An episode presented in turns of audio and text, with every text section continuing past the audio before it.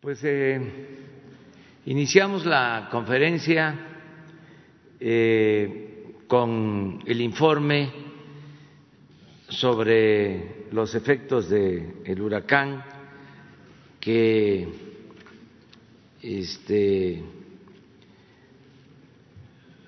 afectó en Quintana Roo, en Yucatán, pero afortunadamente eh, no se registran víctimas, eh, nos tuvo consideración el huracán, eh, perdió fuerza antes de entrar a territorio, de entrar a tierra y ya este, está en el Golfo de México, ya salió. no hubieron muchos daños, árboles que este, cayeron, eh, están trabajando ya los eh, de la Comisión Federal de Electricidad, los trabajadores para eh, restablecer la energía eléctrica. Quiero aprovechar para enviarles un reconocimiento a todos los trabajadores de la industria eléctrica. Eh, son muy eh, eficaces, en muy poco tiempo restablecen eh, el servicio, así lo están haciendo, ya nos están informando de que se va a avanzar y yo espero que mañana ya esté totalmente normalizada la eh, eh, energía eléctrica, es decir, el servicio de energía eléctrica en las partes donde eh, afectó el, huracán. vamos a decir que nos fue bien y este, agradecer a los que se movilizaron, al almirante Ojeda, que fue el responsable de este operativo, el secretario de Marina, Laura Velázquez de Protección Civil y eh, agradecer también a la Secretaría de la Defensa porque se trabajó de manera conjunta y a muchas otras dependencias federales están allá no se van a retirar. En total se movilizaron alrededor de diez mil elementos del gobierno federal. Eh, no se van a retirar hasta que se haga ya una evaluación y van a haber actividades para el restablecimiento de eh, la actividad eh, económica y social y el regreso a la normalidad. Tenemos, eh, se grabó, hay enlace en vivo. Bueno, este, con el almirante Ojeda y con Laura, a ver si nos informan. Almirante, adelante.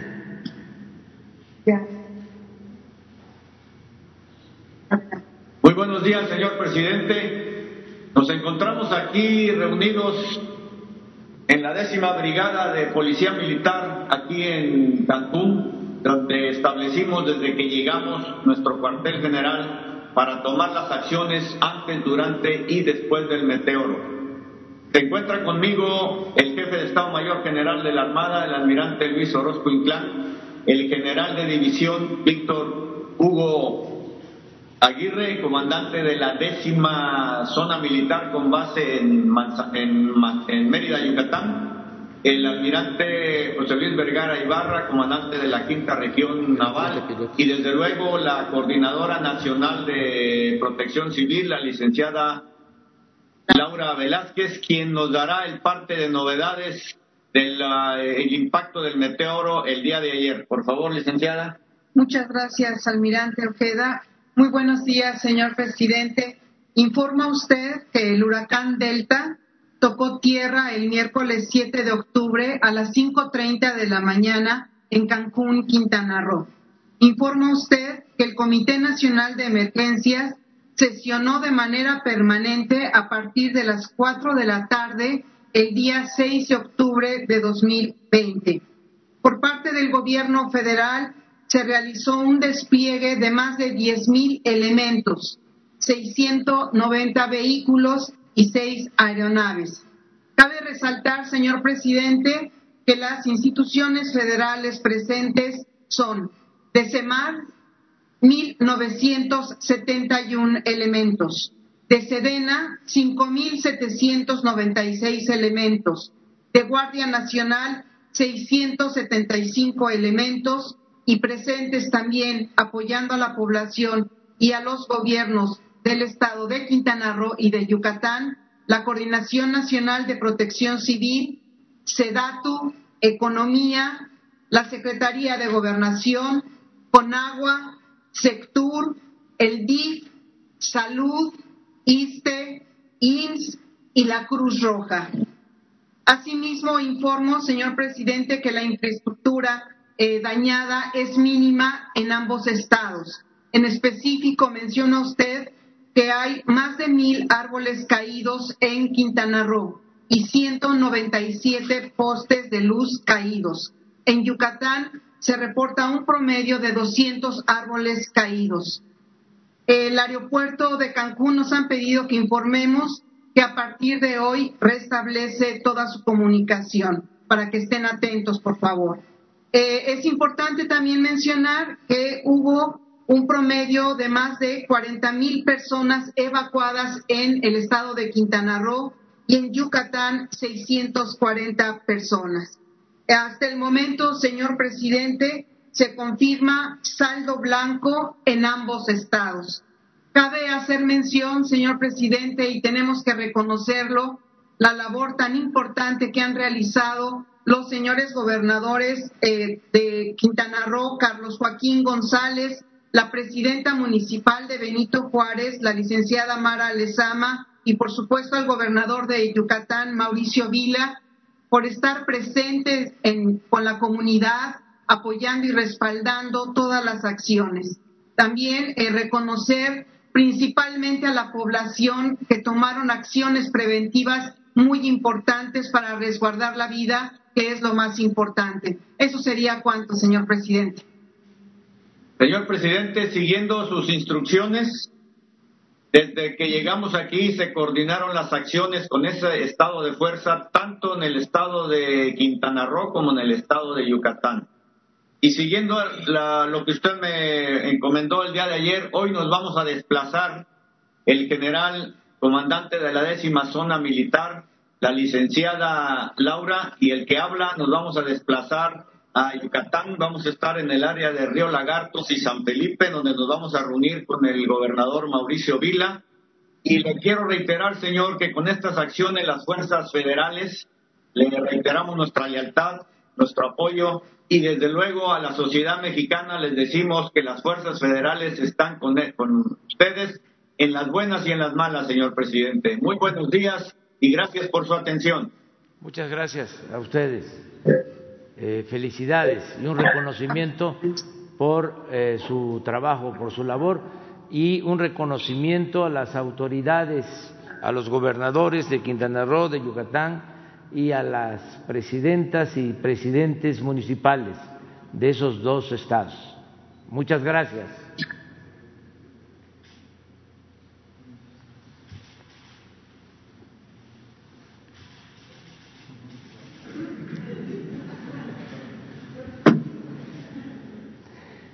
Vamos a, poner una imagen, ya salió Delta y no va a regresar.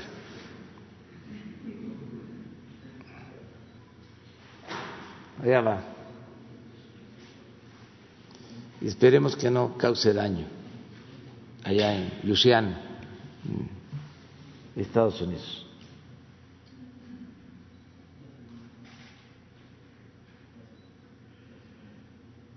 Muy bien. Abrimos para información general. Adelante. Ya ustedes lo hacen, pero no está de más eh, recordarlo para que este, se vuelva hábito de que el que habla un día o el que pregunta un día al día siguiente, ¿sí? Se guarda. Sí, presidente. Para que no sea todos los días, para que todos tengan oportunidad. Eh, presidente del Gobierno de México, su servidor Carlos Pozos, reportero del Molécula Oficial y columnista para la revista Petróleo y Energía.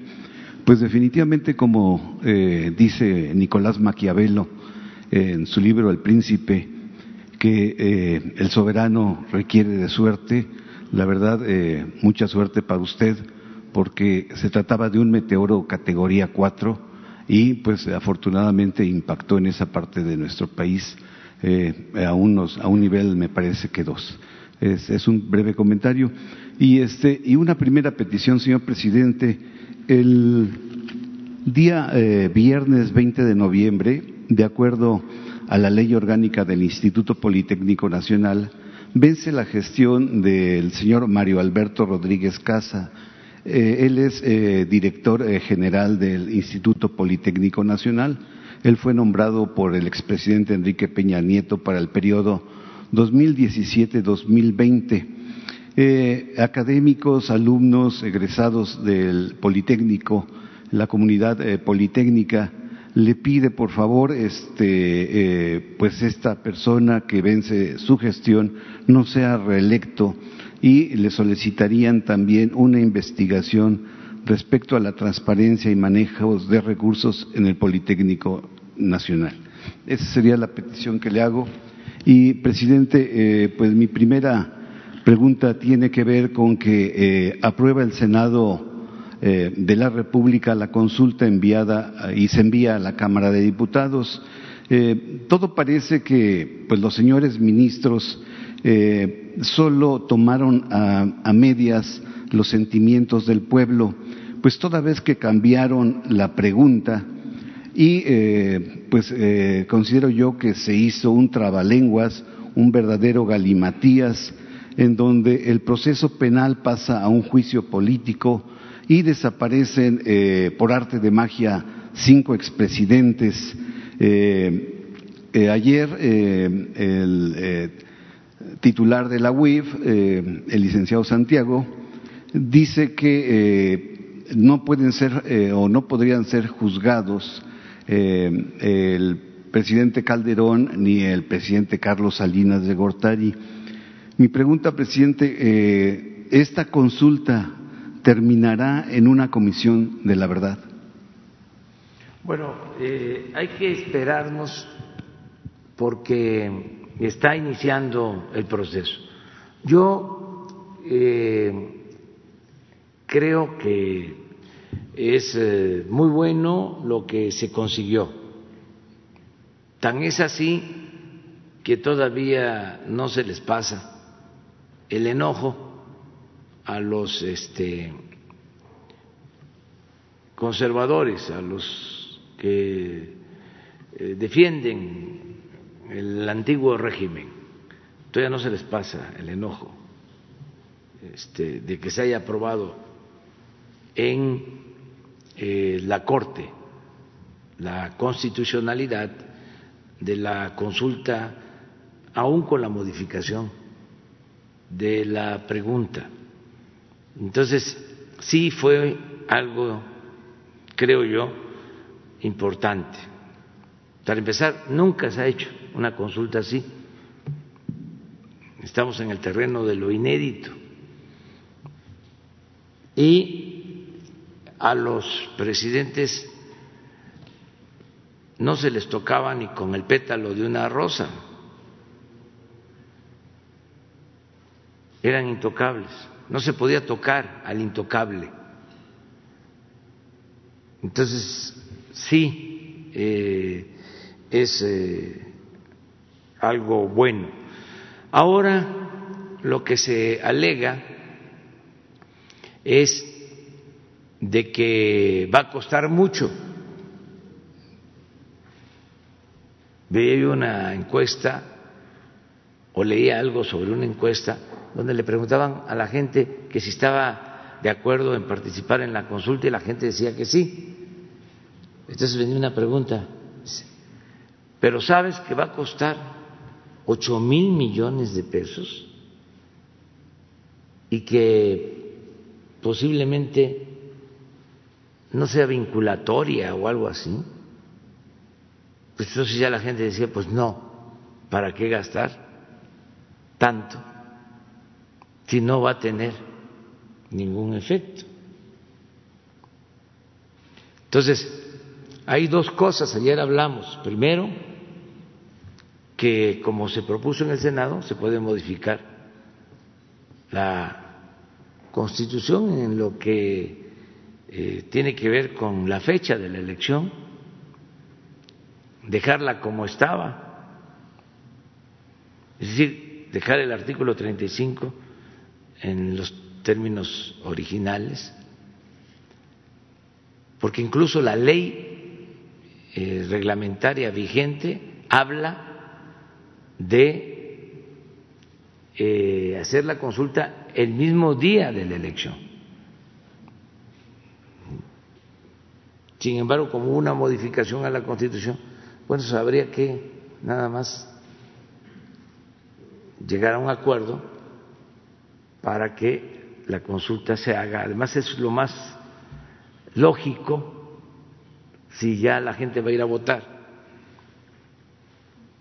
por diputados, por senadores, por gobernadores, pues de una vez ahí se decide sobre lo de la consulta. Porque otro día y volver a montar toda la estructura organizativa. Entonces, esa es una forma ¿no? de resolverlo. Y la otra es que también pues no cuesta ocho mil millones este, hacer la consulta. Yo eh, le diría a los del INE, con todo respeto, que convoquen a voluntarios, que habría muchísimos, porque le importa mucho a la gente participar y es democracia participativa y que no hay que este, pagar. Además, el INE tiene una estructura mm, de base y debe tener en sus almacenes este, papelería y debe de tener urnas o guardar las que van a quedar de la elección federal. Se pueden este, poner eh, muchas mesas con la participación de la gente. No todo tiene que ser dinero. Además el pueblo quiere ayudar, quiere participar y quiere ser tomado en cuenta porque quiere que haya democracia en el país. Pero la pregunta, presidente, cambió. La pregunta, al momento, este, si se vota por el sí, pues es ya este, un sentimiento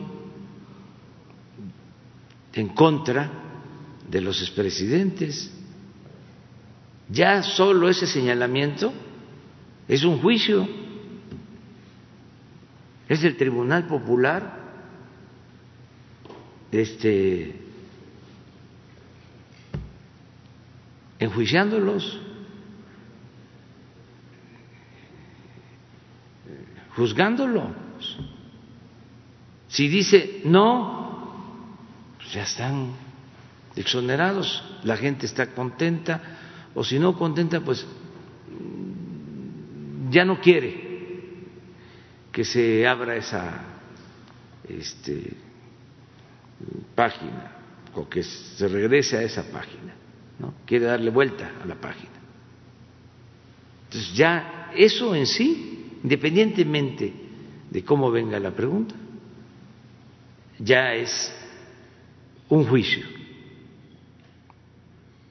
Acuérdense que no todo es eh, jurídico. Lo más importante es la participación y el juicio ciudadano. Bueno, eso en una primera instancia. Y luego, si eh, va por el sí, ya pues los procesos que están en curso, como siempre se ha dicho, se van a desahogar. Si procede, no procede, si ya prescribió, eso es otro asunto. Eso lo tienen que resolver las autoridades. Y va a ayudar también a aclarar en qué consistían los fueros. Es un proceso de enseñanza-aprendizaje sobre la vida pública del país. Y sobre todo es un mensaje para la no repetición de los abusos, para que no impere, prevalezca la impunidad. Entonces yo sí creo que es importante este tema eh, y que se siga este, revisando, analizando. Mi segunda pregunta, señor presidente. Eh, poca atención le dimos el lunes 5 de octubre a la encíclica de 70 páginas, que es la forma de enseñanza papal. Ahí el eh, Papa Francisco describió la visión del mundo pospandémico y considera que las políticas neoliberales de mercado del capitalismo no pueden resolver las necesidades más graves de la humanidad. Cito textual, dice, por mucho que eh, se nos eh, pida que creamos en este dogma de fe neoliberal, no tienen ya solución, no tienen respuesta a, la economía. Presidente, coincide con mucho con lo que usted nos ha dicho del modelo, del modelo neoliberal, en donde usted ha dicho que es antipopular, entreguista, ha fracasado, ineficiente. Mi pregunta, señor presidente, el modelo eh, generó miseria abajo, generó miserables abajo, pero también generó miserables arriba. Sí, yo, este, hablando de miseria, yo creo que este, empobreció más que nada a muchos, enriqueció a unos cuantos. Eh, eso fue lo que sucedió con el modelo neoliberal. Ese era su propósito, beneficiar a una minoría a costa del sufrimiento de la mayoría del pueblo. Lo que dice el Papa es este verdad, es cierto. Me gusta mucho que el Papa Francisco eh, hable sobre estos temas. Eh, ese discurso, esas homilías del Papa Francisco han significado eh, en sí mismas una renovación en la Iglesia Católica. Porque aun cuando todas las religiones eh, deben de poner en el centro el humanismo,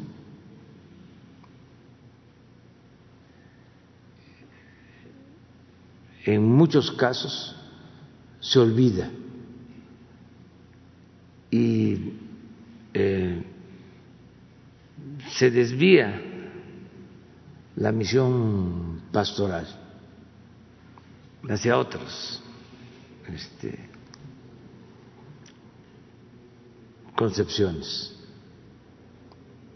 Pero pues el centro del humanismo es el hombre, la mujer, los seres humanos y la preocupación por los pobres, la preferencia por los pobres, es lo que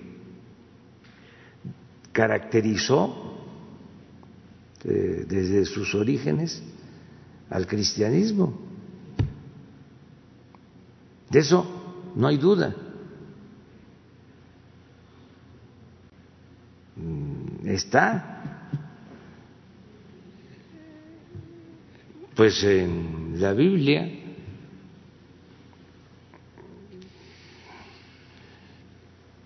Nada más que no voy a repetirlo aquí porque ya nos saldríamos del tema. Eh, y además algunos pensarían de que este es eh, ofensivo, porque hay señalamientos en los evangelios muy fuertes.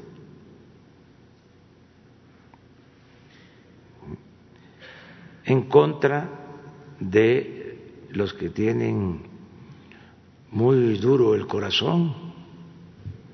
En contra de los que son egoístas, en contra de la usura,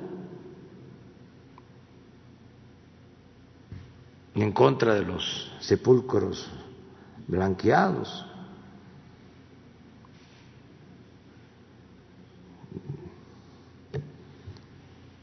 y muchas otras cosas. La aguja en el este, bajar y el ojo de la aguja, en fin, muchas cosas. Este, eh, el Papa Francisco además de ser un historiador dirigente religioso, es un buen jefe de Estado, de los mejores papas que ha habido en la historia de la Iglesia. Y en cuanto a la relación con México, ha sido una muy buena relación, porque por lo general, en los momentos de transformación, los papas no han estado a favor de eh, el pueblo de México.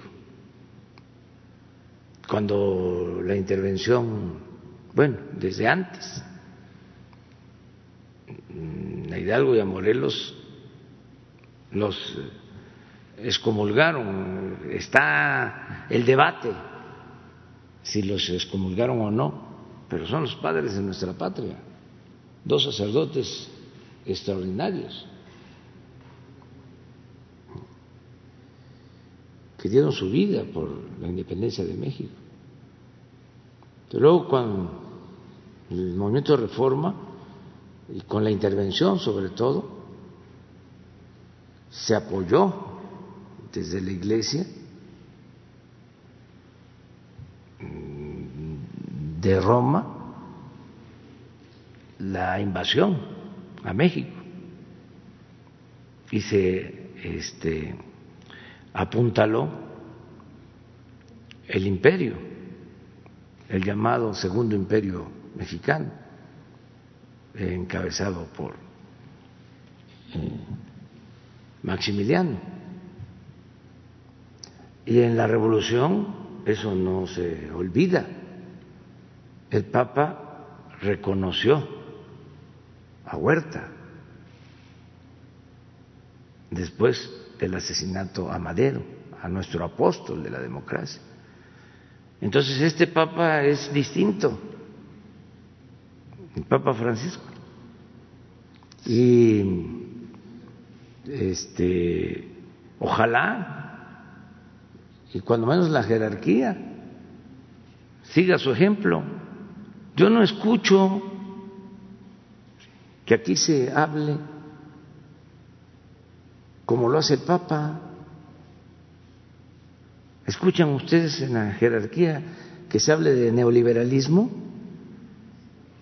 y se cuestione al neoliberalismo como lo hace el Papa? O a lo mejor yo no tengo este, información este, suficiente. Nosotros somos respetuosos de todas las religiones, estamos, somos respetuosos de creyentes y de no creyentes. Que Estado laico significa también libertad religiosa y libertad en sentido amplio. También para que eso este, quede de, manifiesto. Y llevamos muy buena relación con las iglesias. Esto este, es evidente. No hemos tenido ninguna confrontación con las iglesias. Y también somos respetuosos de los eh, libres pensadores, de agnósticos, de ateos, de todos.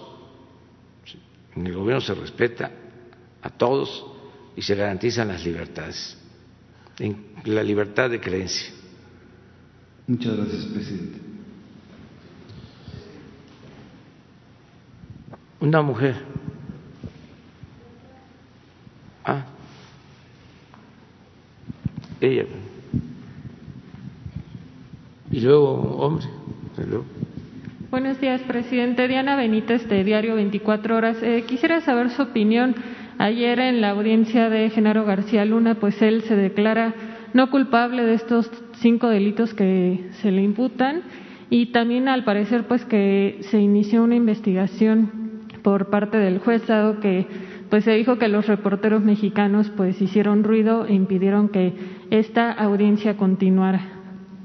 Sí, yo algo supe de eso, de que este habían reporteros mexicanos, pero la verdad no mm, eh, conozco eh, lo que hicieron mal.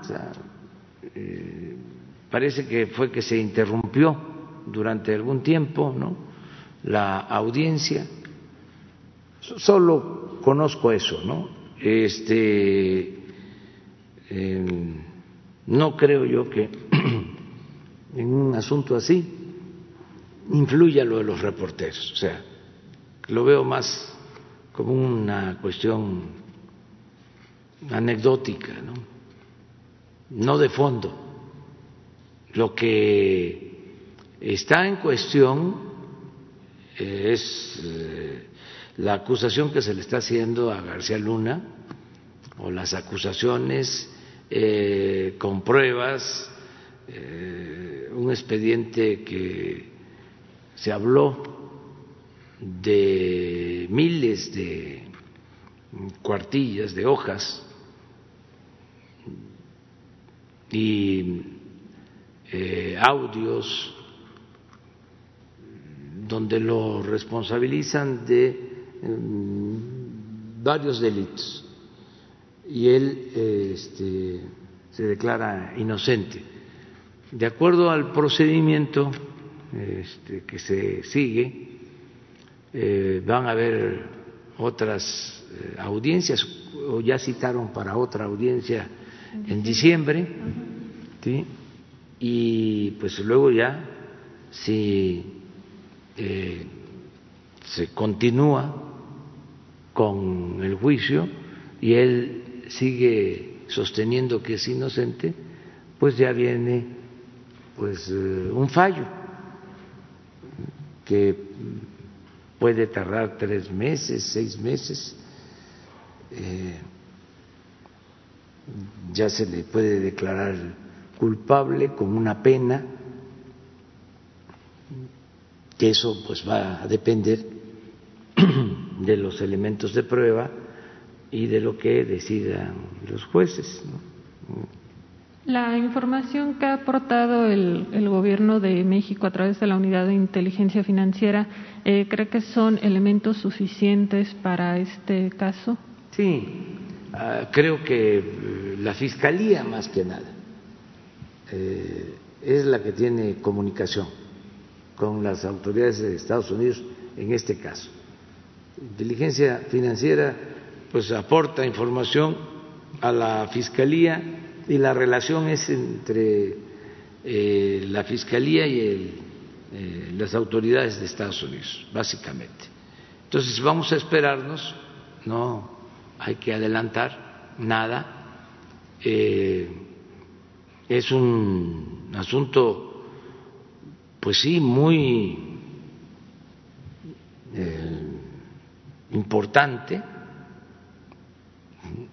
Desgraciadamente Nunca se había juzgado así en Estados Unidos a una autoridad mexicana de ese nivel, secretario de seguridad en un gobierno y un secretario muy influyente, porque hay de secretarios a secretarios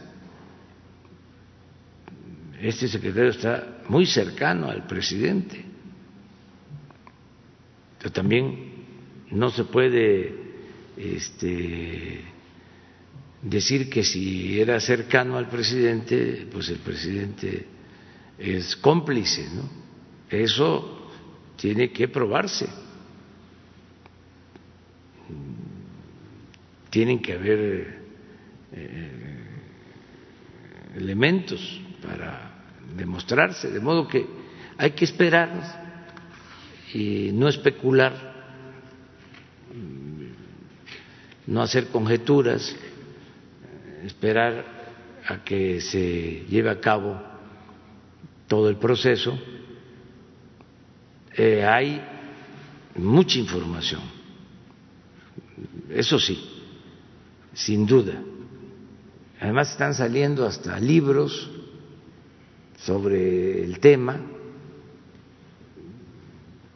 cuando menos eh, sé de tres libros relacionados con este asunto, eh, y van a salir otros, y bueno,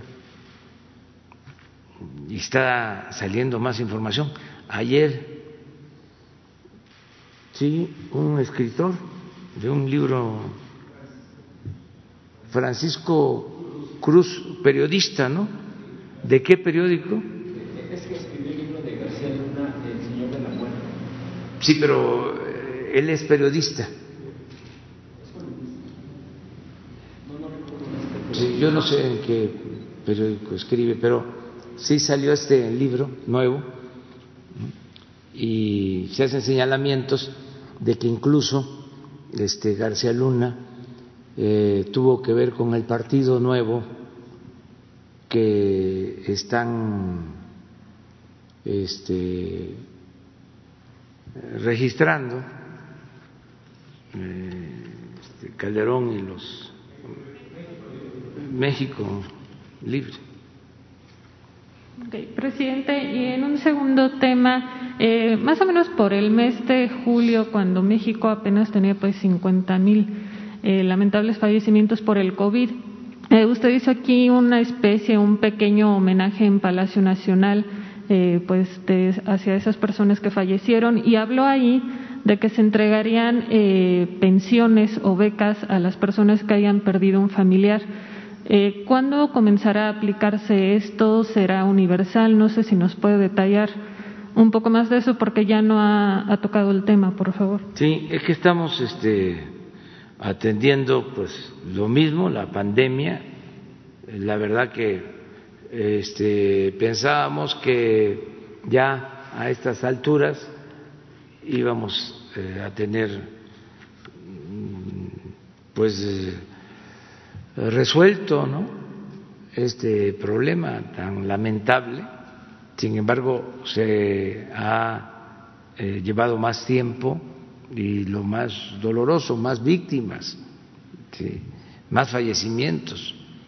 Entonces, vamos a esperar y sí se va a actuar conforme lo que dijimos, vamos a ayudar a familiares.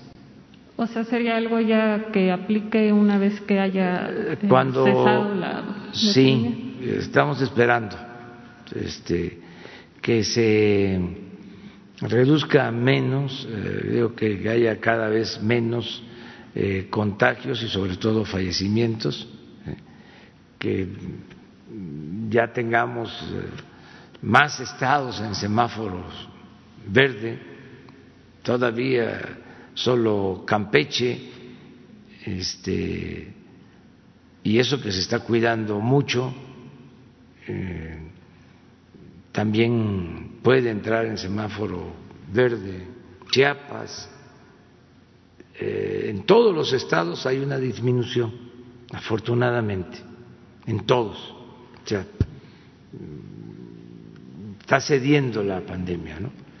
Pero todavía este, no, no, no podemos decir que ya este, estamos eh, libres, al contrario, todavía sabemos de amigos y de familiares y, este, y tenemos que seguirnos cuidando.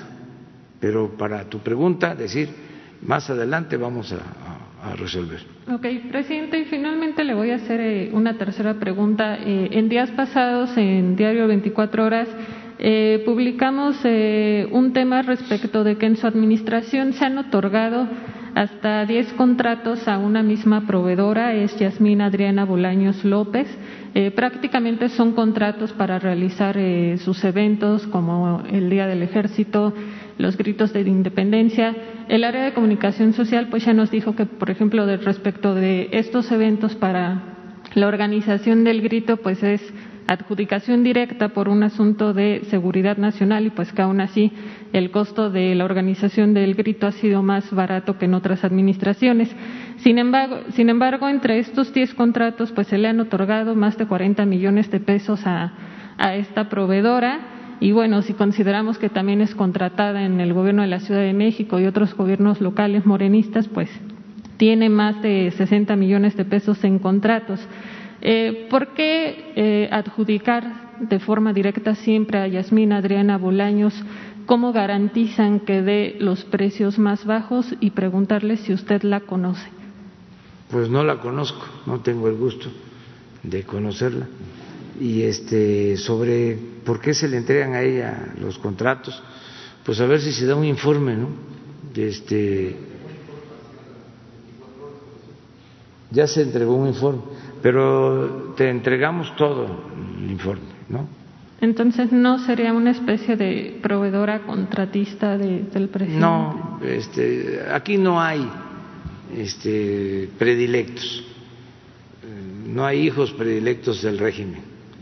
Este, eh, no es como antes. Este, no existe eso. Nosotros tenemos principios, o sea, no podríamos estar diciendo, a ver, darle un contrato aquí a, ¿cómo se llama la señora? Yasmín. A Yasmín, sí. Bolaños López. sí. No, no tengo el gusto de conocerla, y, pero sí eh, es cosa de que se dé el informe completo. Sí. Este, debe de haber alguna razón, tiene que eh, haber una justificación para entregar estos contratos. A ver cuál es. Y ofrecemos que te entregamos toda la información. Gracias, presidente.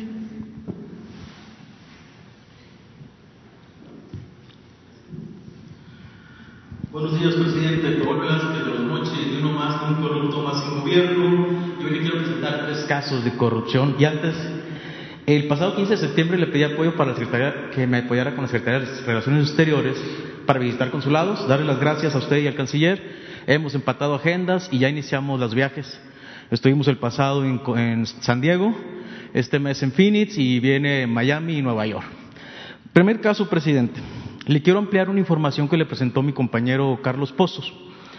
Es un tema con Infonavit que también estamos buscando una reunión y hoy se cumplen 68 días que no nos atienden. Se trata de la unidad habitacional Tepozanes, como muchos casos en el país. Esta unidad, de 1993 al 96, el Infonavit adjudicó 2.056 casas. Dos años después, en el 98, hubo un pequeño, un, primer hundimiento, pero el temblor de septiembre del 17 generó el miedo masivo al salir, literalmente, en cuanto se abren la puerta, se encuentra con un socavón hasta de 3 o 5 metros. Han puesto puentes pues así que más para, con el riesgo de que niños, adultos mayores, débiles visuales caigan en cualquier momento. El problema es que en ese momento el gobierno del Estado de, México metió a la gente al programa Enceres que da 10 mil pesos a los afectados. Lo curioso es que los cheques de HCBC no eran cobrables. Se depositaban y se les pedía que en seis meses regresaran a ver si estaba el dinero. Ese dinero nunca llegó a los afectados. La compañía de seguros Atlas, violando la ley junto con el Infonavit de esa administración, la ley marca que en, caso en estos casos se debe preguntar al afectado si quieren una indemnización para que ellos busquen casa o que sean reubicados en otra unidad. Violó la ley y entregó la nada despreciable cantidad de 2.870 millones de pesos en un cheque al Infonavit. El problema también es que el Infonavit no liberó las deudas no devolvió a los acreedores, a los habitantes afectados, derechohabientes, sus aportaciones de más de 20 años y al día de hoy les siguen descontando a estos trabajadores las casas.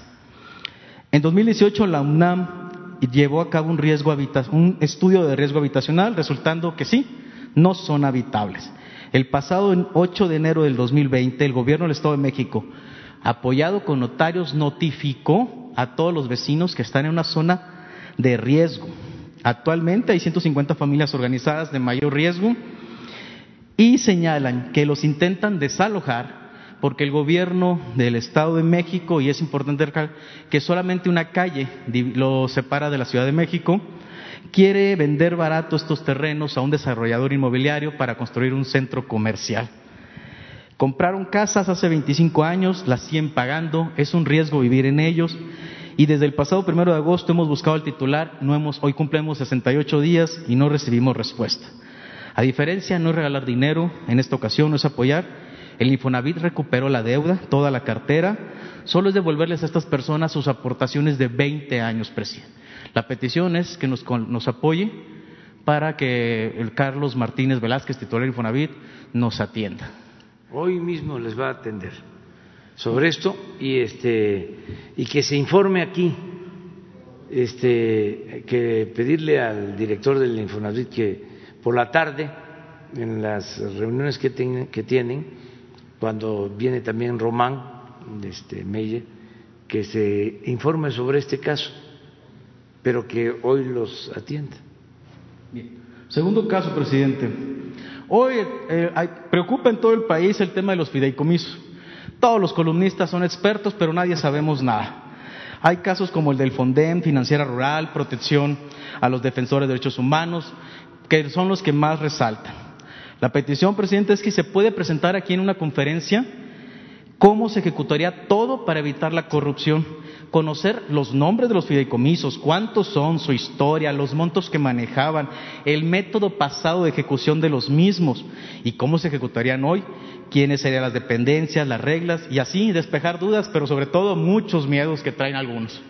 Sí, este, llama la atención, ayer lo decía yo, cómo defienden el tema de los fideicomisos y de los fondos, ¿no?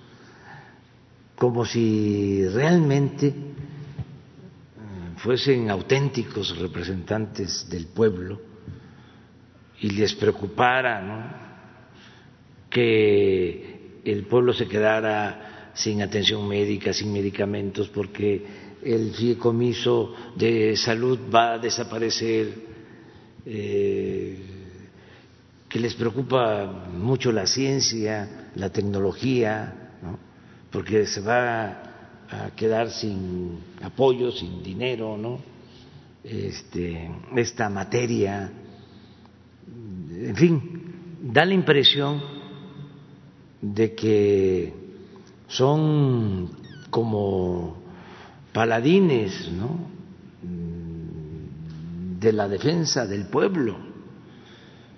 Y no, lo que están defendiendo es eh, al régimen corrupto que existía y que queremos erradicar por completo. Claro que vamos a mostrar aquí cómo se manejaban los fideicomisos. Claro que lo vamos a hacer para contestarles a estos que este, se pasan toda la noche eh, obstaculizando, impidiendo eh, el que se lleve a cabo una reforma para acabar con la corrupción y para que esos fondos eh, beneficien al pueblo, que no se los roben. Es lamentable que legisladores estén defendiendo a ladrones, a gente deshonesta, y lo vamos a aprobar. Ayer tuve una reunión con los que van a hacerse cargo de eh, la evaluación sobre el funcionamiento de los eh, fideicomisos, esto que me están demandando y de los fondos, y acordamos que teniendo ya el diagnóstico y cómo operaban y cómo gastaban el dinero y quiénes se beneficiaban, aquí vamos a informarle al pueblo. Uno por uno de los 110 fideicomisos. Para que haya transparencia completa. Y lo otro, cómo se va a manejar en el futuro. Porque sí este, llama mucho la atención. Si hay este, elementos, sí. Si hay pruebas, sí. Nada más en CONACIT, 90 fideicomisos.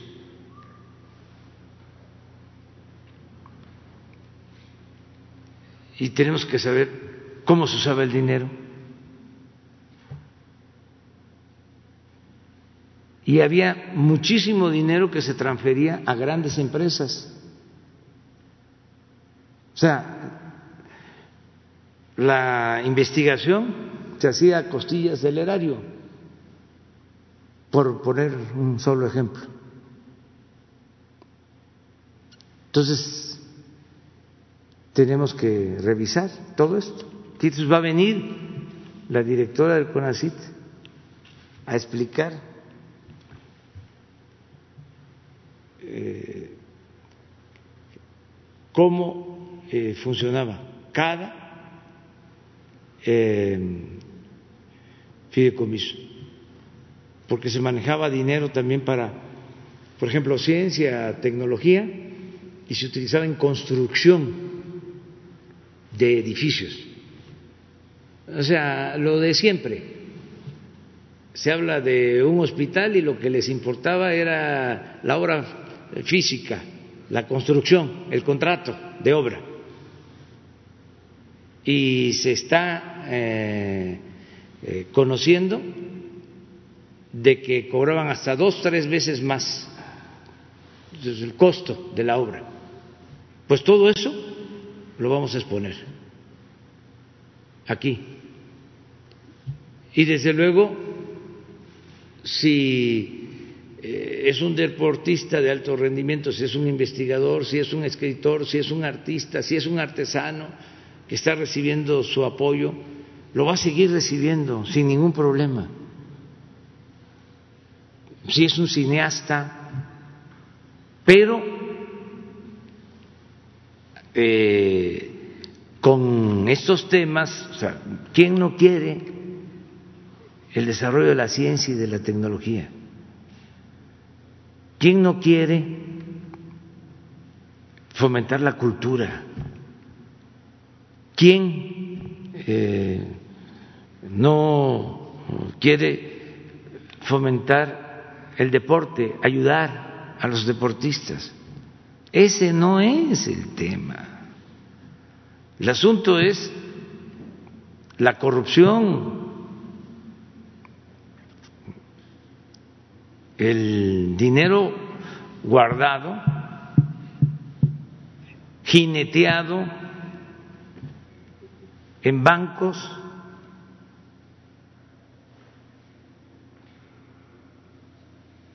hay muchos intereses en todo esto.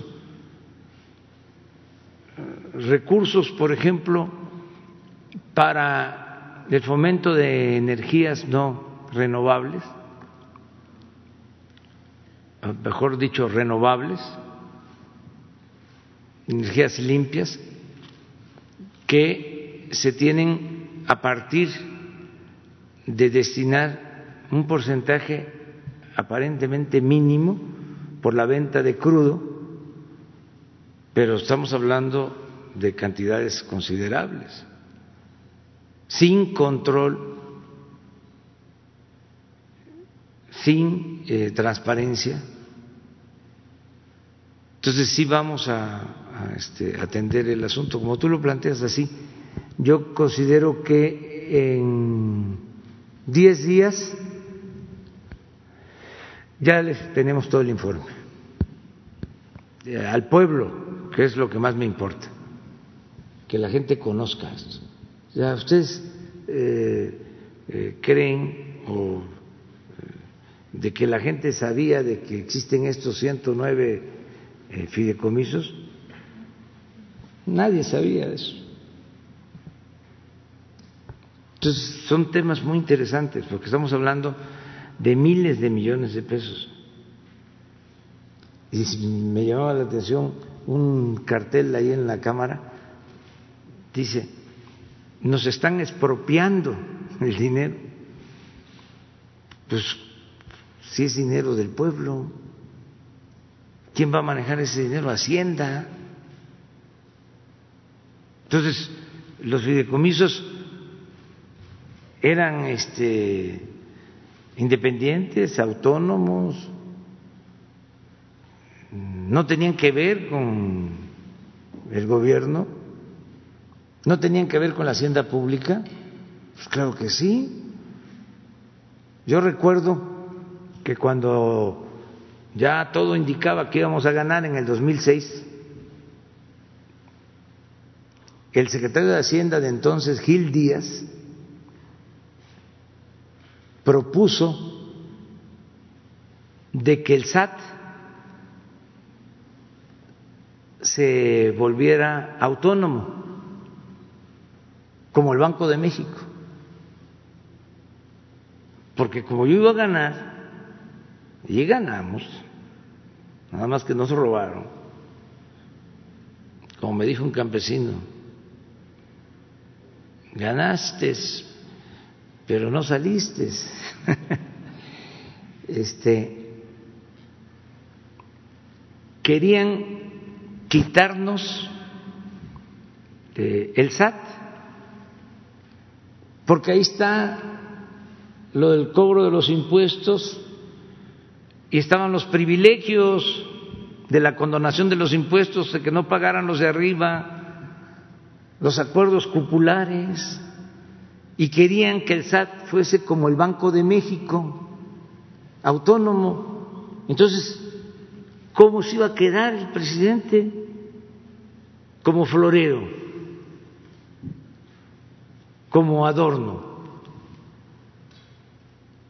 Es lo mismo este, de estos fideicomisos y de los organismos autónomos.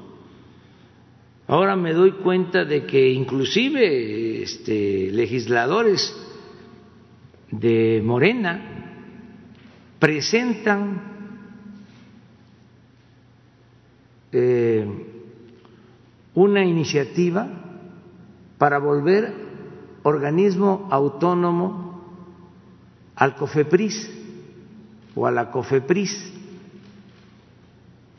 Fíjense hasta dónde llegan. ¿Por qué la COFEPRIS va a ser autónoma? Porque ahí están los intereses de los laboratorios, de las farmacéuticas, de las cigarreras, de los que venden el alcohol. Eh, tiene que ver la COFEPRIS con todo lo sanitario y no quieren que dependa de la Secretaría de Salud. Quieren que esté afuera. Y esto lo estoy planteando porque supe de una iniciativa que presentaron legisladores, senadores de Morena. Y aquí aprovecho para decirles, pues este, tengan cuidado, son libres, pero el modus operandi durante el neoliberalismo fue la creación de estos órganos autónomos. Lo que hicieron con la llamada reforma energética, crear órganos autónomos para todo. En el caso de las eh, telecomunicaciones, crearon su órgano autónomo, no este, tiene autoridad la Secretaría de Comunicaciones. Quien realmente manda y otorga los permisos y decide es un organismo de telecomunicaciones autónomo. Y así pulverizaron completamente la responsabilidad del gobierno para que los intereses de grupos predominaran. Entonces estoy aprovechando para este, eh, mandar este aviso a los legisladores porque no sé qué les dijeron eh, como hubo una reestructuración en la Secretaría de Salud y determinamos que el subsecretario de Salud, Hugo López Gatel, se hiciera cargo también de coordinar lo de la COFEPRIS, me imagino que eso fue lo que los este, alteró, los ofuscó,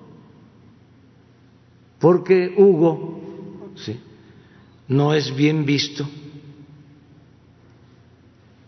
por los que se sienten afectados con el etiquetado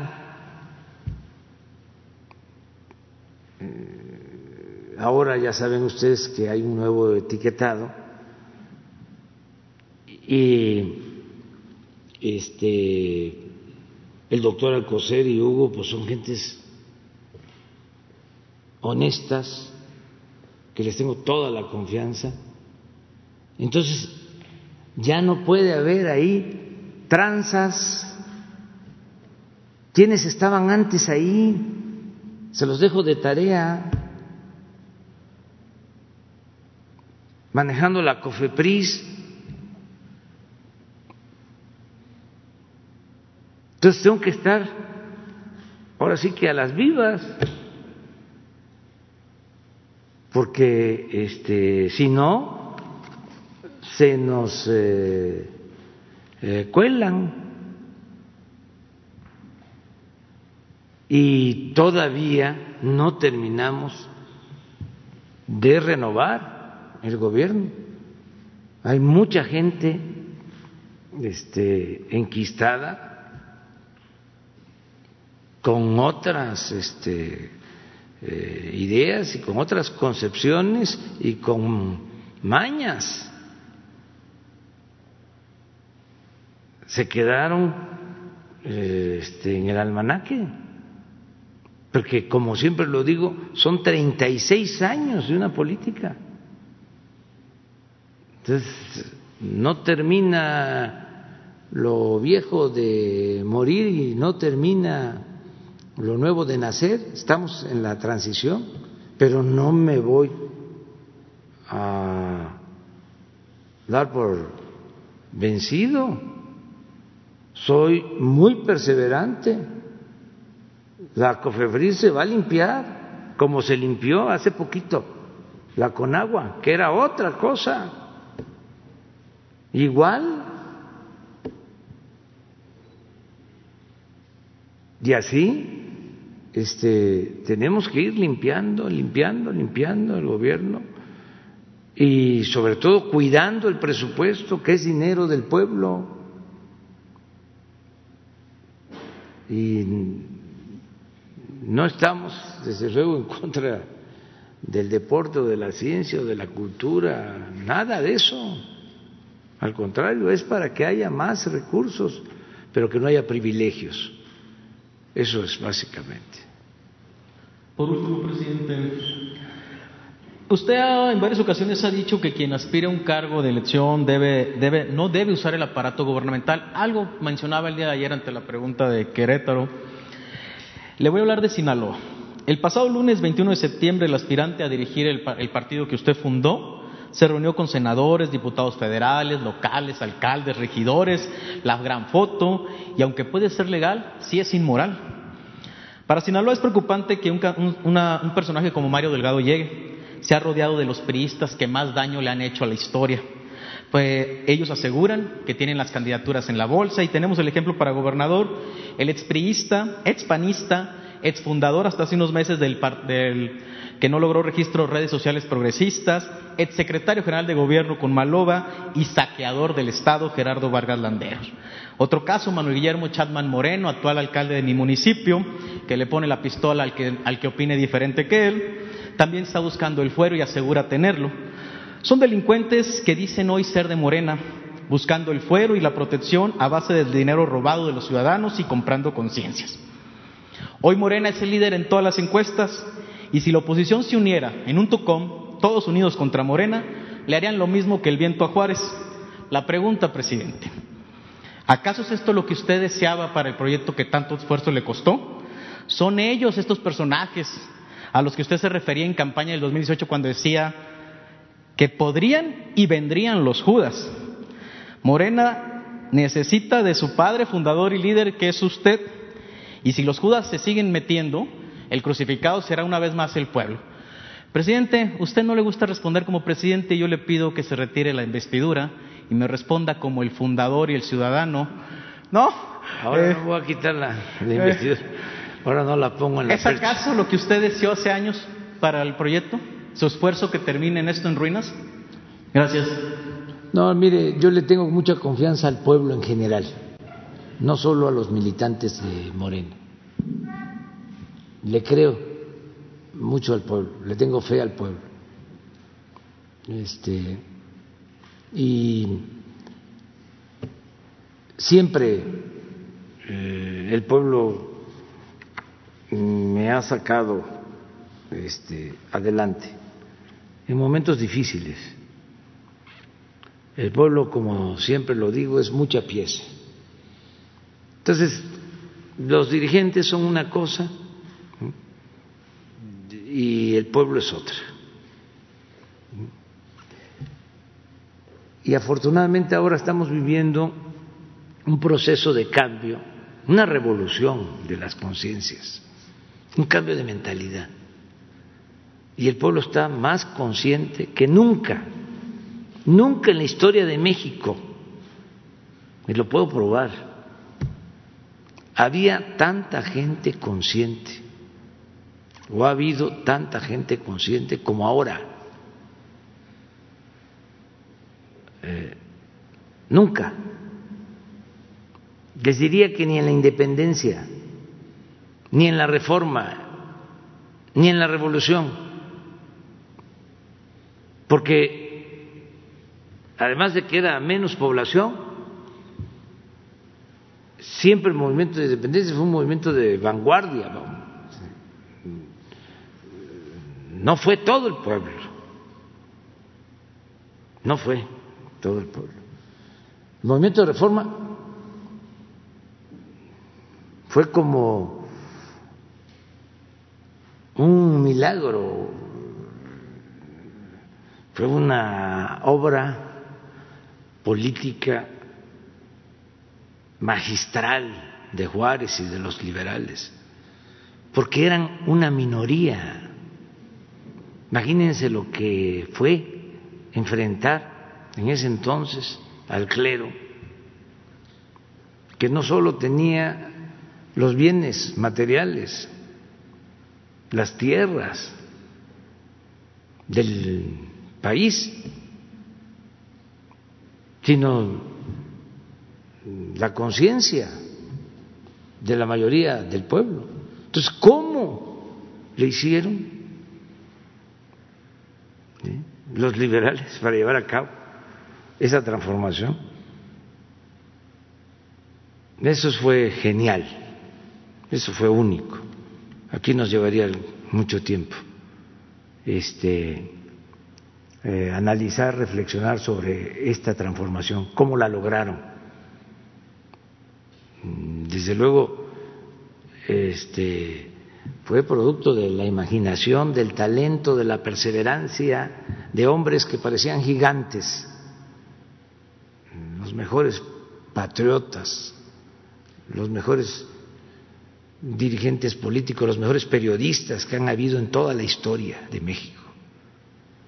Llevaron a cabo esta transformación, antes que en cualquier otro país del mundo, porque las independencias se dieron casi eh, al mismo tiempo en todos los países de América, si ustedes revisan eso. Pero el movimiento de reforma no. Eso tuvo que ver básicamente con México.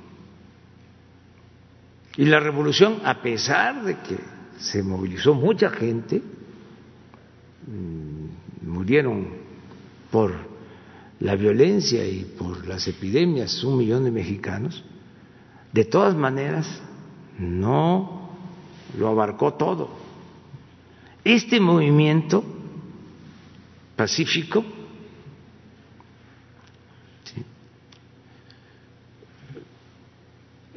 ha cambiado la mentalidad de millones de mexicanos.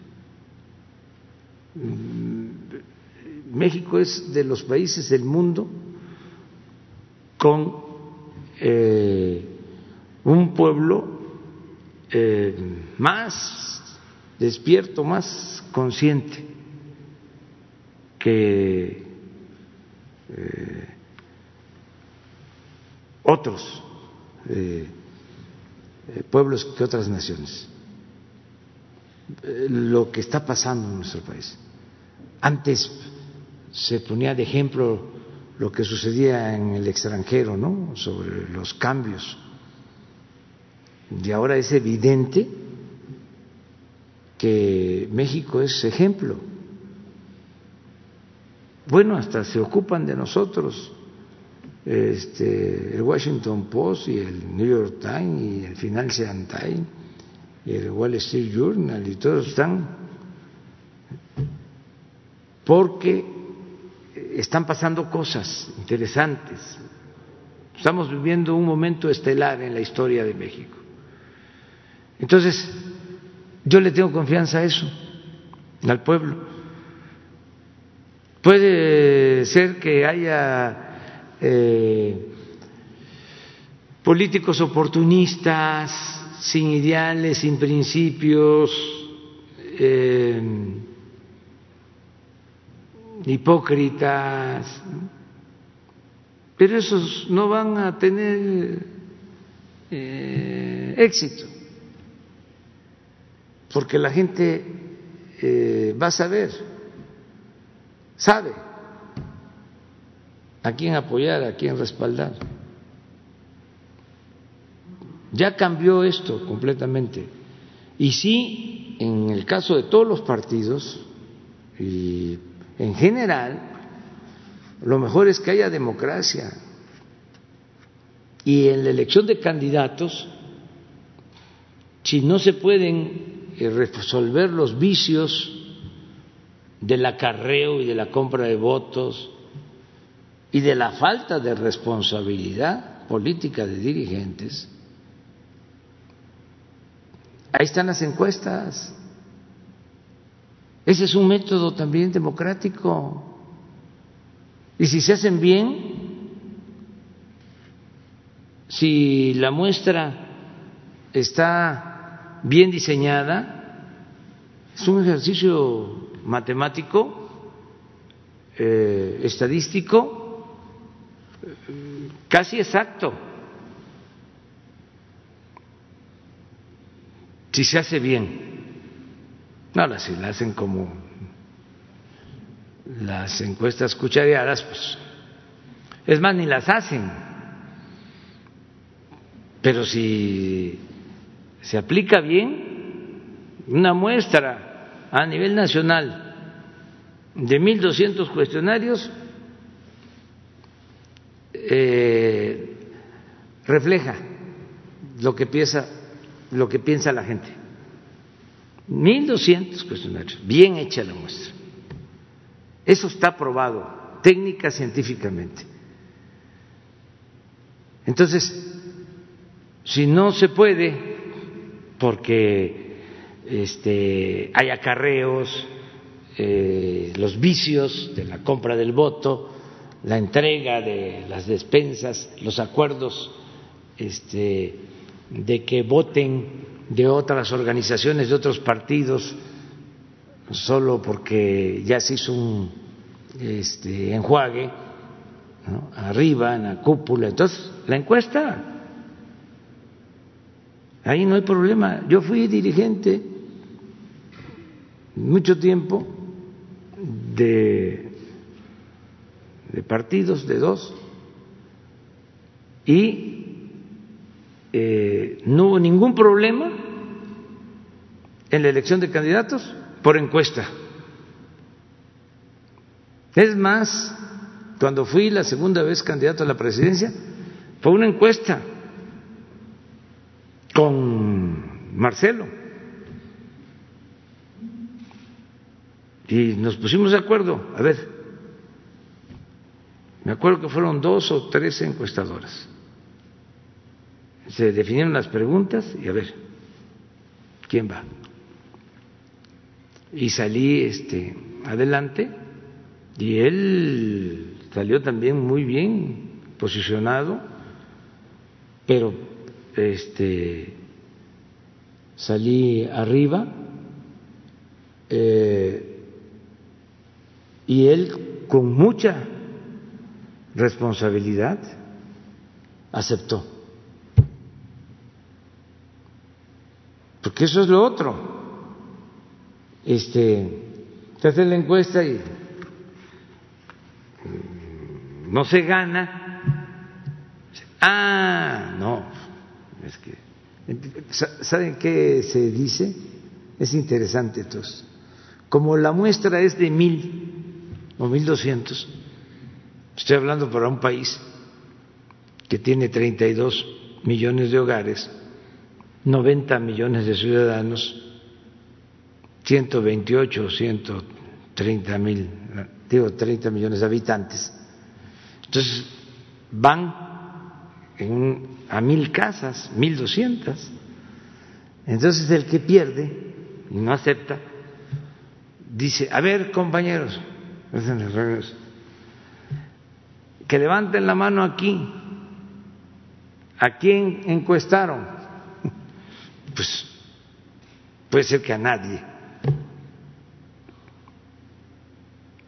¿Supieron ustedes de que... No. Entonces, este, no se acepta el resultado. Son eh, cosas que se deben de tomar en cuenta. Hay también otra cosa.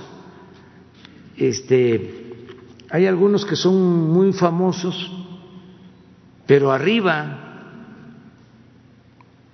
no los conoce el pueblo.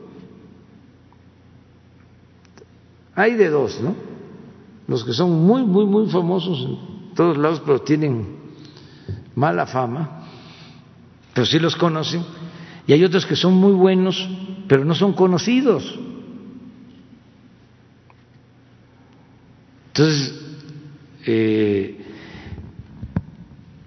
no es perfecto el método, pero eso es, es la gente, es la opinión de, este, de los ciudadanos. No solo para el caso de Morena, para cualquier caso debería de hacerse así. Eh, o la elección abierta, pero eh, todavía no hay este, la responsabilidad suficiente. El pueblo se porta muy bien, pero los este, eh, líderes o quienes este, representan a grupos o quieren eh, cargos o aspiran a cargos, eh, se echan a perder. Es que no ha habido democracia en México desde hace siglos. Estamos dando los primeros pasos. No tenemos hábito democrático. Estamos empezando y tenemos que eh, hacer nuestra labor para afianzar la democracia como forma de vida y como forma de gobierno. Pero lleva tiempo porque es una costumbre, es un hábito. En el caso de, de América, este, el ejemplo Costa Rica, de las democracias más avanzadas, ahí nunca en la historia reciente se este se eh, hablaba o se conocía de fraude. Pero en nuestro país no, este, un mal ejemplo,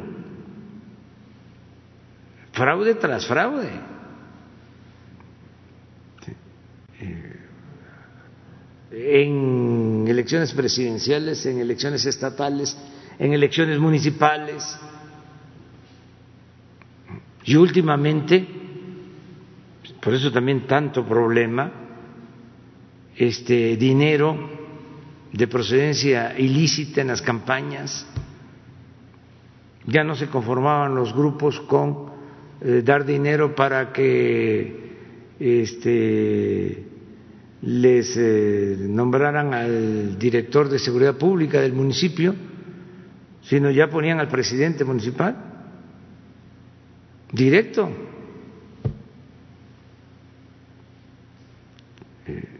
Y eso avanzó mucho. Habían estados, afortunadamente ya no sucede, o ya no veo que esto este, esté sucediendo, pero habían estados en donde pasaba la elección y el jefe del el cártel que dominaba en el Estado o en la región, los mandaba a buscar a los que ganaban. Al día siguiente o a los dos días. Y llegaban 20 o 30 presidentes municipales, recién electos. Y ya les decía, aquí se va a trabajar así.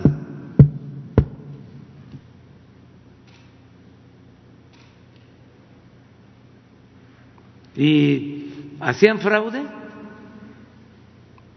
y este, era evidente el fraude y el que perdía era amenazado. Sin pugnas, atenta a las consecuencias. A veces se le iba a decir al que perdía, oye, hay que presentar este el recurso para que se revise la elección, se anule la elección, que hubo fraude, rellenaron las urnas, hay más boletas que electores. Y como ya lo habían amenazado, hasta desaparecía. No se le encontraba. Ya regresaba después de que había eh, pasado el término legal. A todo eso se llegó. Porque no es nada más que Odebrecht dio dinero, ¿eh? Claro que dio.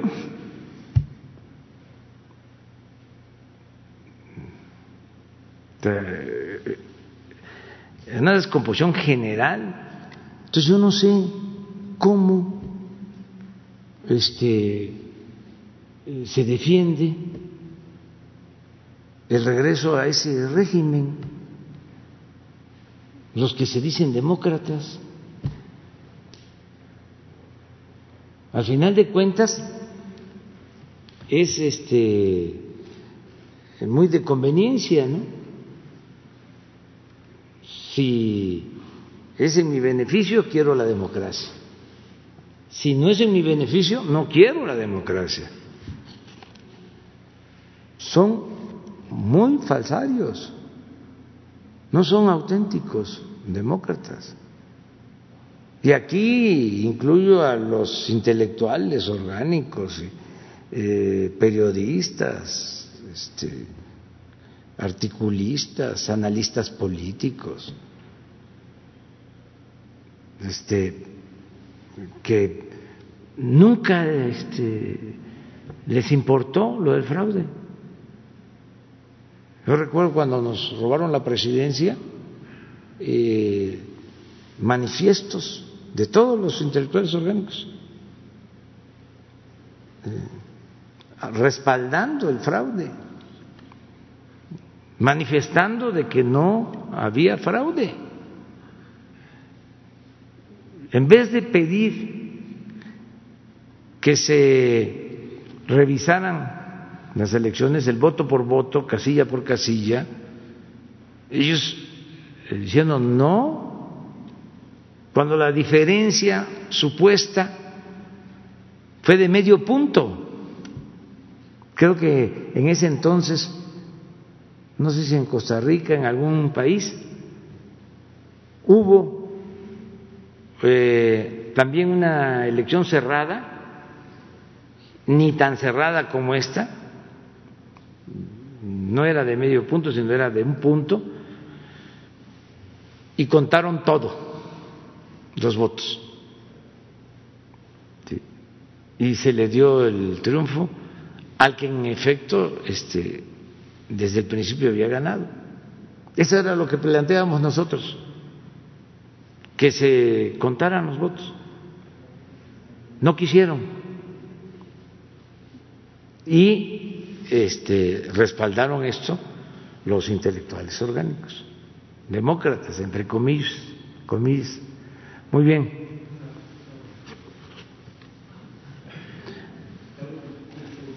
Anda. Muchas gracias, señor presidente. Miguel Arzate, del Sistema Público de Radiodifusión, Canal 14, LSPR. Preguntarle, señor presidente, ayer el exsecretario de Hacienda, Agustín Carstens, eh, participó en el, en, el foro eh, de banca internacional de banca. Agustín Carstens es el actual gerente general del Banco de Pagos Internacionales y ahí mencionó que se avecina una crisis eh, de bancarrotas que no se va a poder parar con ningún impulso fiscal que están dando los gobiernos para recuperarse de la crisis económica que se desató con la pandemia del COVID-19. Preguntarle, señor presidente, ¿qué opinión le merecen los dichos del exsecretario de Hacienda durante la gestión del expresidente Felipe Calderón? Eh, ya nos ha mencionado que este exsecretario de Hacienda era muy exitoso cuando presentaba sus paquetes económicos y preguntarle la proyección que tiene para, eh, bueno, ya, ya se presentó el paquete económico, la propuesta del paquete económico para el siguiente año, pero preguntarle si usted considera sus proyecciones apuntan a una crisis de la cual no podremos recuperarnos y si usted prevé que se venga una crisis de bancarrotas, como lo dice el exsecretario de Hacienda. Gracias. Sí, yo creo que él se refería eh, a que se optó en varios países por más de lo mismo. Se aplicó la receta de eh, dar eh, prórrogas en el pago de impuestos, rescatar a empresas, de contratar deuda. Y eso, la verdad es que no ha servido si fue en ese sentido, tiene razón. O sea, porque este, en Europa y eh, en Estados Unidos inclusive optaron por eso y no se ve tan clara la recuperación económica para todo lo que le metieron. Eh, porque yo considero que eh, se equivocaron en eh, la estrategia. Nosotros no hicimos eso. Nosotros este, no contratamos deuda y nos metimos abajo, apoyar de manera directa a la gente.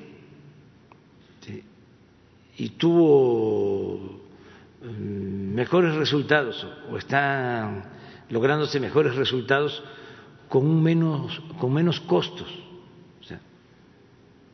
Eh, eh, creo que nuestra fórmula está este, bien.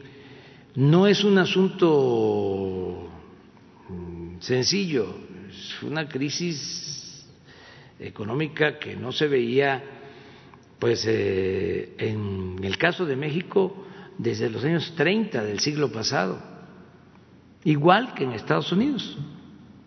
Este, esto data de la eh, gran depresión o, la crisis actual es similar al crack del 29, del 33 en Estados Unidos y como les fue mal en Estados Unidos, nos fue mal aquí desde entonces. Las economías están muy interrelacionadas, las economías de los dos países. La crisis nuestra fue en los años 30 y lo mismo este, que en Estados Unidos. Pero estamos en...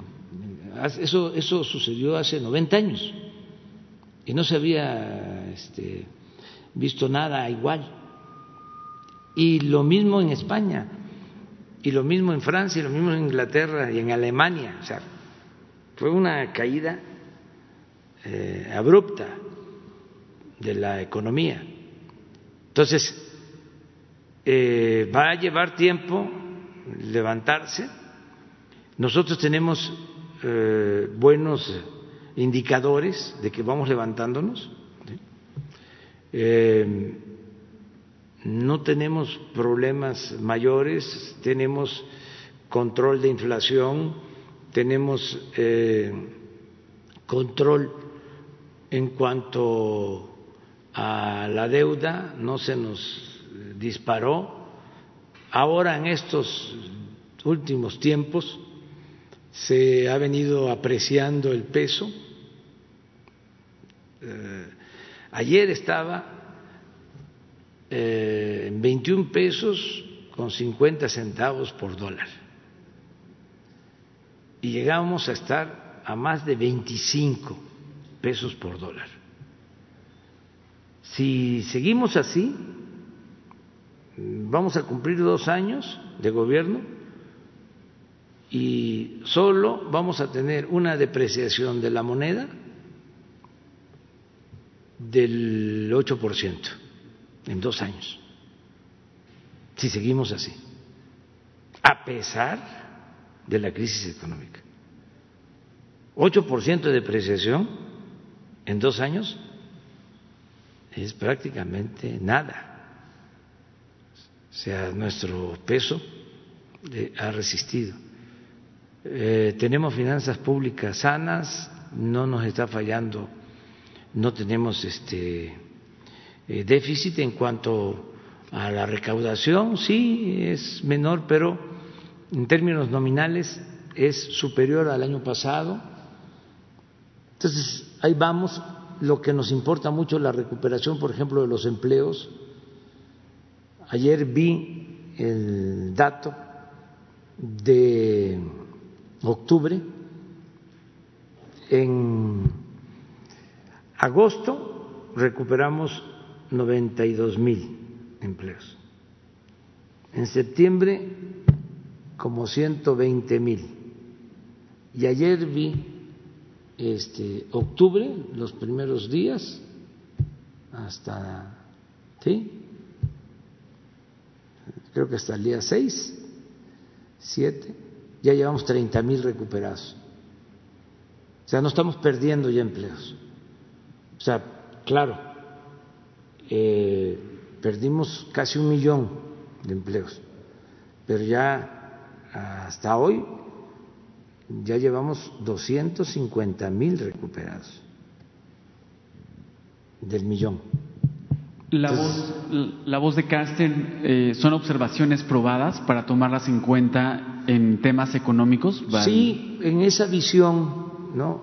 de la estrategia que ellos este, eh, han aplicado, en la fórmula de ellos, eh, lo que está diciendo es cierto. O sea, eh, esas economías no están reaccionando a pesar de los estímulos.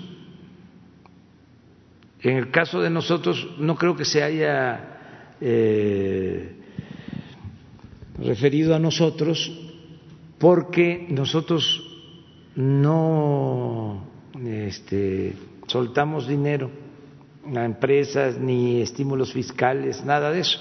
Fueron los apoyos abajo, este, los programas de bienestar, los créditos a las pequeñas empresas, el apoyo de las remesas, que eso sí nos ha llegado como una bendición y eh, nos ha apoyado mucho. Entonces no creo que se haya referido a, a lo nuestro, sino en general creo que eh, a cómo se está enfrentando la crisis en el mundo. Creo que ese es este su, a eso se se, se, refería, ¿no? Él, a cómo se está enfrentando la crisis y no se ve que les vaya este, a, funcionar.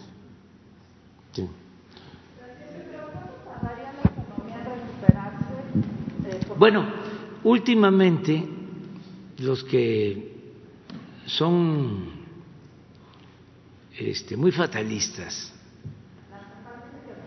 Sí, sí, sí, en general, incluyo, incluyo la CEPAL, ¿eh?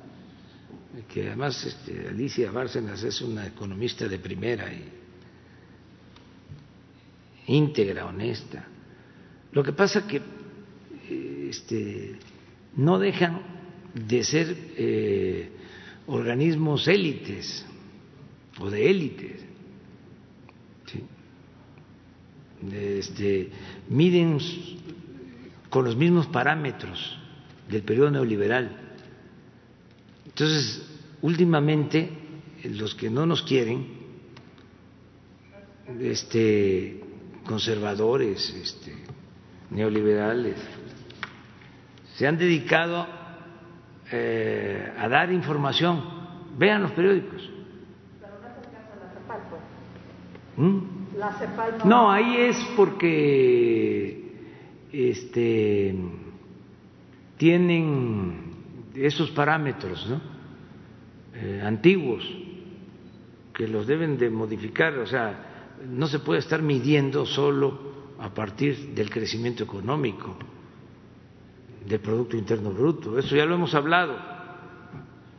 Este, y luego también como la mayoría de los medios no nos quiere, no nos ve con buenos ojos, eso ya está más que probado,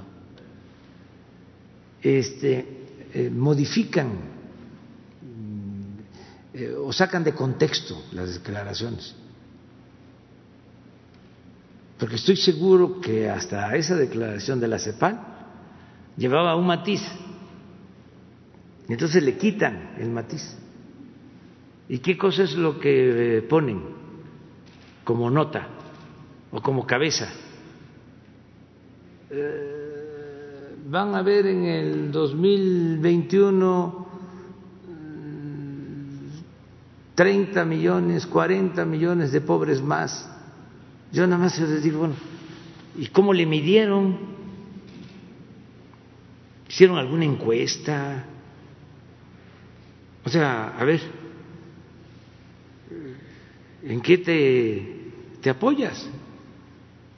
Pero ese tipo de declaraciones, si ven el periódico de hoy, yo no los he visto,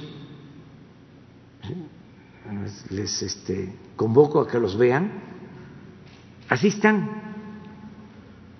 Que ya el Fondo Monetario Internacional dijo de que la recuperación se va a dar hasta el 2050. Digo, no tanto, pero que eh, la calificadora tal dijo que eh, se va a, perder este, em, calidad en la deuda soberana de México, que se van a este, empobrecer tantos mexicanos más. Lo otro, que, que este, en el tercer trimestre de este año todavía se va a derrumbar más la economía. Eh, eh, así están, en eso andan, este, deseándonos que nos vaya mal, pues se va a quedar con las ganas. Hasta ahora no han podido,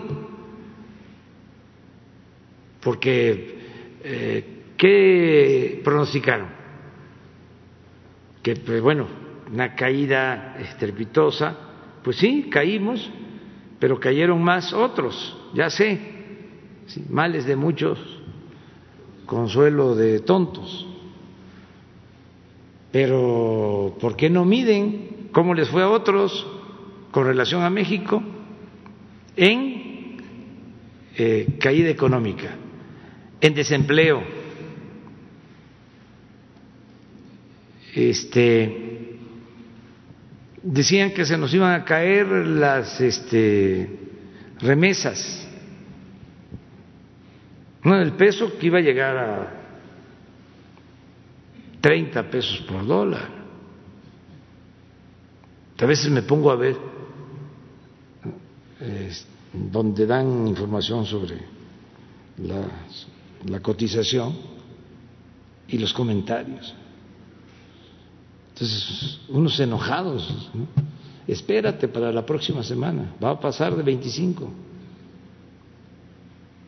sea, muy en ese plan este conservador. Y también aprovecho para informarles porque ya se hizo público de que viene un nuevo movimiento, un frena dos, encabezado por este señor Claudio X González, o sea que todo se está cumpliendo. Y por el de Coparmex, Gustavo de Hoyos. No te dejé el papel, no es ¿eh? no no es la boa es es la boa no. Este se llama eh, el sí. Eh, no es sí. Se llama por el sí. Por el sí o por ¿eh? sí México. Algo así. Porque dicen que nosotros somos no, no, no. O sea, aquí es el finadito este, Héctor Suárez. No hay, no hay. Es que vienen, ¿no? Por los billullos y aquí es no hay. No hay, no hay, no hay, no hay. Entonces, dicen que aquí es el no, no, no, no, no. Y entonces ellos eh, están por el sí, sí, sí, sí, sí, pero que a diferencia del frena, que nada más este, confrontan, ellos son propositivos. Eso es lo que dicen en su documento. Pues no sé si lo hicieron oficial. Me lo mandaron este, ayer. Este, parece que ya está en las redes. Sí. Y que este, y creo que están convocando para una manifestación. Ah, que es este. Ese es. Pues aquí, aquí está el no, aquí, aquí.